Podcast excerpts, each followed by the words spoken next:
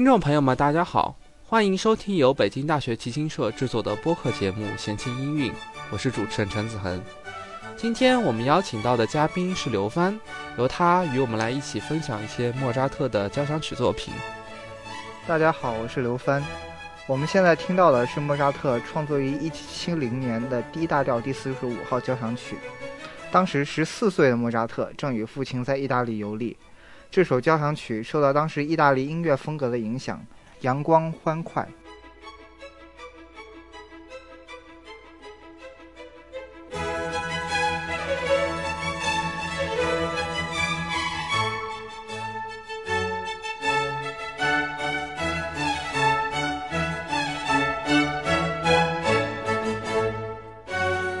交响曲这个词在现代人看来是非常高冷而且逼格满满的，但在十八世纪八十年代以前，也就是莫扎特二十四五岁之前，交响曲还处于萌芽阶段，并没有我们经常接触的交响曲那样的严肃感。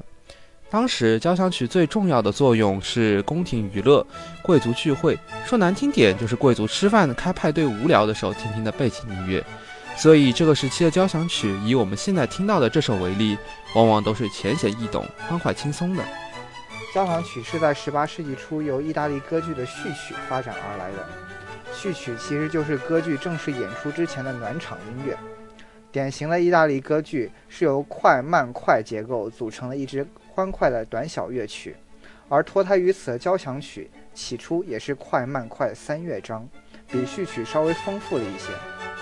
十八世纪中叶，作曲家开始在慢乐章之后加入了一支小步舞曲，从而变成了快慢小步舞曲快的四乐章结构。莫扎特所处的时期，交响曲已经形成了基本的框架。呃，如果了解莫扎特的朋友应该会比较奇怪，莫扎特最后三部交响曲是三十九、四十和四十一交响曲，为什么突然冒出个十四岁写的四十五号交响曲呢？其实是因为在音乐史学家给莫扎特的作曲编号的时候，他们最后发现的三部作品就是三十九、四十和四十一。然而，当他的作品序号定型之后，突然又发现了几首交响曲，而且是很小时候创作的。呃，所以为了不影响听众的那个音乐习惯，就在四十一号后面直接往后补，就补了四十二、四十三、四十四，一直补到好像差不多，差不多有五十多。然后这些曲子都是他十几岁时候创作的，所以会听起来如此的欢快年轻。而四十一交响曲听起来会稍微沉重一些。如果还有对莫扎特不是很熟悉的，你只需要知道他写了这个曲子。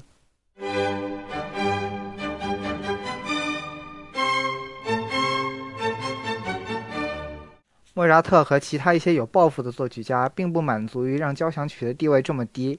所以，他们开始写一些有思想深度的交响曲了，比如莫扎特十七岁时写的 G 小调第二十五号交响曲。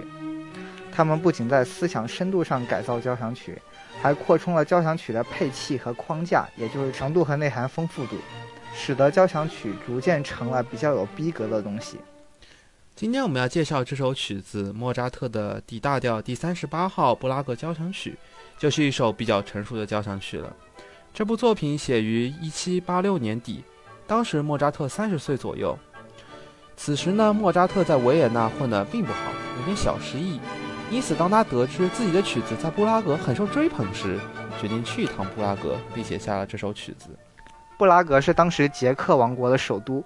之所以这首交响曲的名字叫布拉格，是因为它于一七八七年年初在布拉格首演，并且得到了当地吃瓜群众的喜爱。这首交响曲只有三个乐章，没有了本应该作为第三乐章的小步舞曲，比较反常。当时的小步舞曲长这样，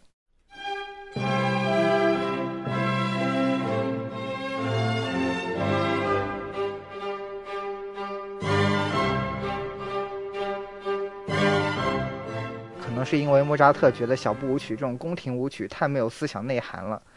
另一种可能性是，当时只有维也纳的听众喜欢交响曲里面有小步舞曲，而欧洲其他的地方，比如布拉格就没那么喜欢。所以，为了迎合当地听众的口味，莫扎特就没有在交响曲里面写小步舞曲。接下来，我就带着大家分析一下这首交响曲的第一乐章。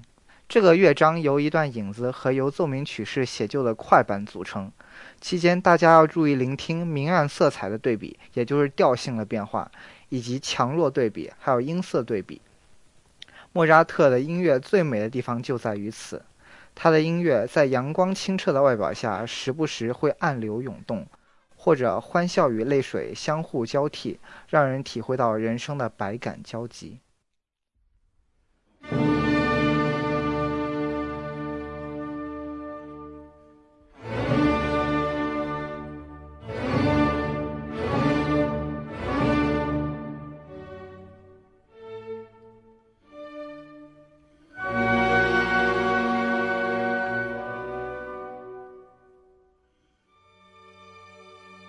在一开头是一段缓慢的柔板，纯八度的大合奏，庄严而略显压抑。待会儿大家留意一下木管乐器吹出的旋律，听起来十分萧瑟。这首曲子中有大量管乐的戏份，可以说是莫扎特提高了管乐的地位。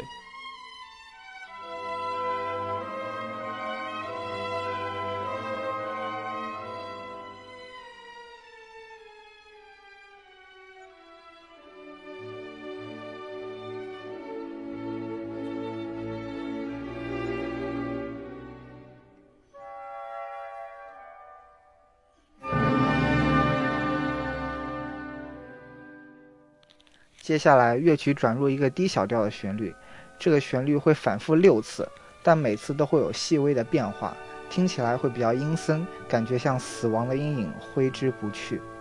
半年之后，莫扎特写的歌剧《唐璜》的序曲里面也有相似的片段。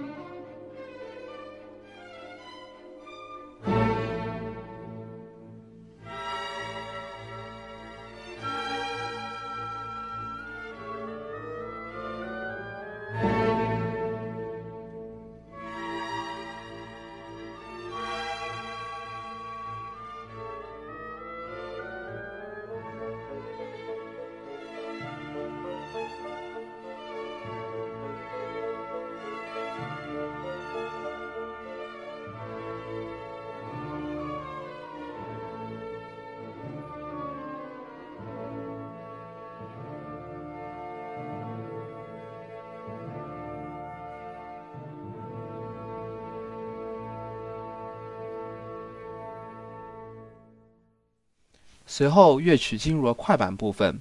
这个部分以奏鸣曲式写成。奏鸣曲式基本的结构就是城市部、发展部和再现部，相当于 A B A 撇。而城市部则是由主部，通俗的理解说，可以就是主题、连接部、副部和结束部组成。我们将要听到的就是城市部。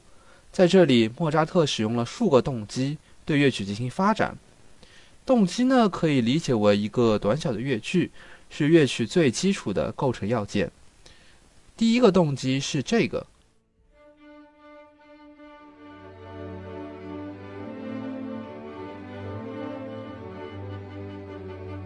随后这是第二个，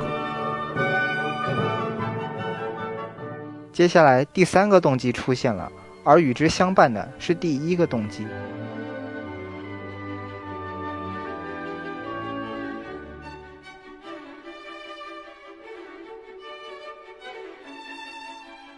第四个动机听起来特别干净利落。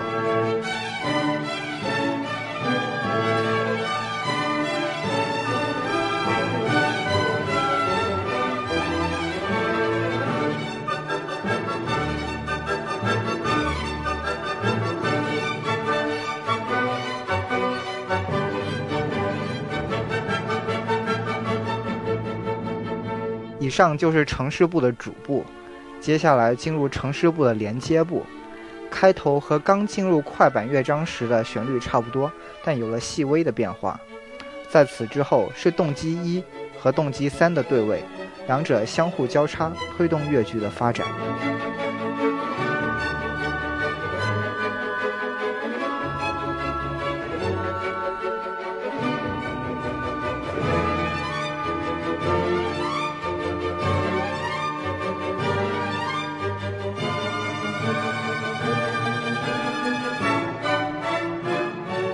接下来进入城市部的腹部，腹部往往优美抒情，与其他乐段形成对比。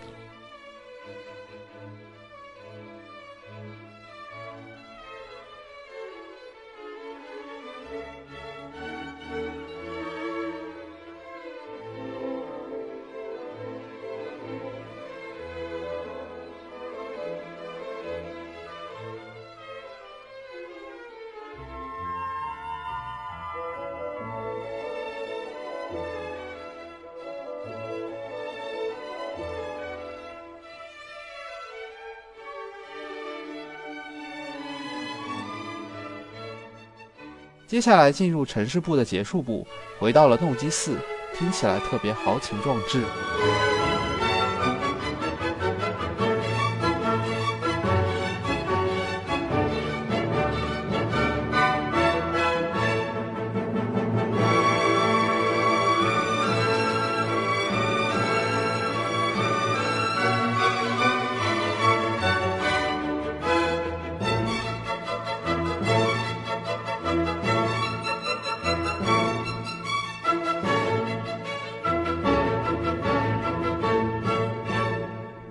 接下来乐曲进入发展部，莫扎特使用了对位手法，将动机一、二、四相互交织发展，激化矛盾，随后又解决矛盾，所以听起来会比较复杂。大家试试看，能否在音乐中找到那几个动机。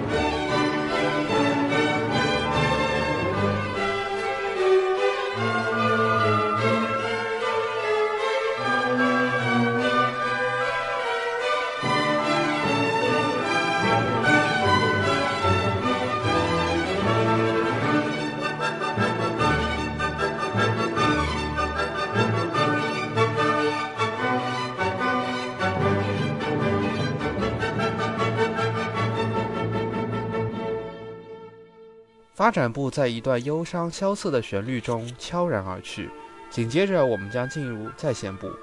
在线部与城市部大致相同，但又有很多变化，要细细体会这段如同故园风雨后般的音乐。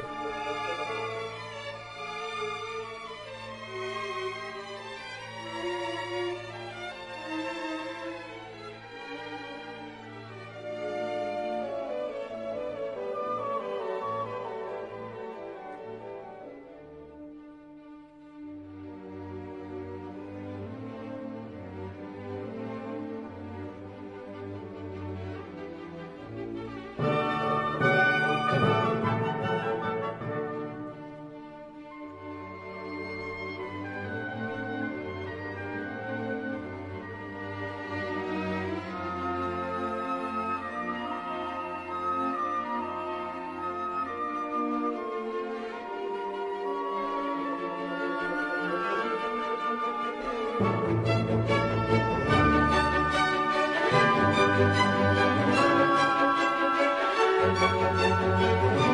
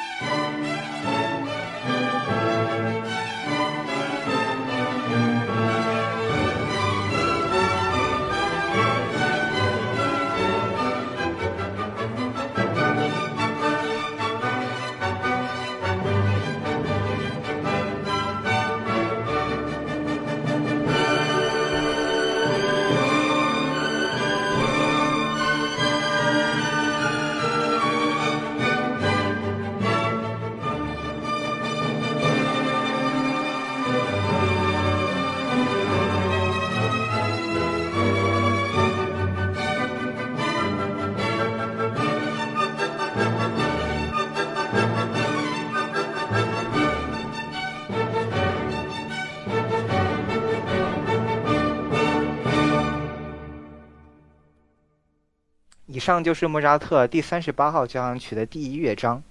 听完这么沉重的曲子，还是带大家听一些莫扎特的小道消息比较有意思。莫扎特在写完这部交响曲之后，半年之内又写了一部歌剧，叫《唐璜》。这部歌剧的风格跟这首交响曲十分类似，但是结构非常庞大。在此，我们不得不佩服莫扎特的作曲速度，只用了半年时间不到，就写了一部歌剧。而且据说《唐璜》的序曲只用了一天写就。莫扎特一向作曲神速，他的 C 大调第三十六号交响曲只用了四天写就，他的 C 大调第四十一号交响曲只用了十六天写就。当然，莫扎特之所以这么乐思喷涌，可能是因为他是一个多情的人。他当时在布拉格写《唐璜》这部歌剧的时候，很有可能跟当地的一位伯爵夫人。发生了一些暧昧的关系，而歌剧《唐璜》中的主角唐璜其实也是一位花花公子，很有可能莫扎特就是以这以唐璜这个角色作为自己的化身。接下来，让我们一起听一下《唐璜》这部歌剧的序曲。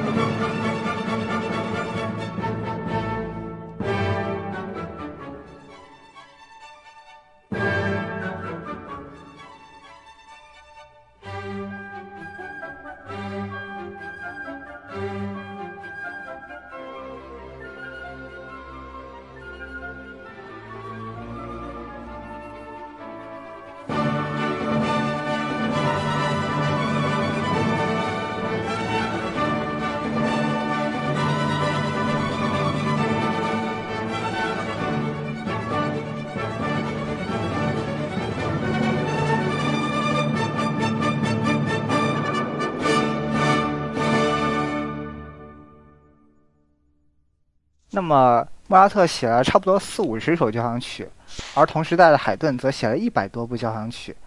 那么对古典音乐比较熟悉的朋友就可能会奇怪了，为什么他们两个写了那么多曲子，而贝多芬以后的那些人写九部就挂掉了呢？我觉得还有一个可能就是他们把自己把自己吓到了，然后另一种可能就是莫扎特跟海顿写的大部分交响曲都比较简单。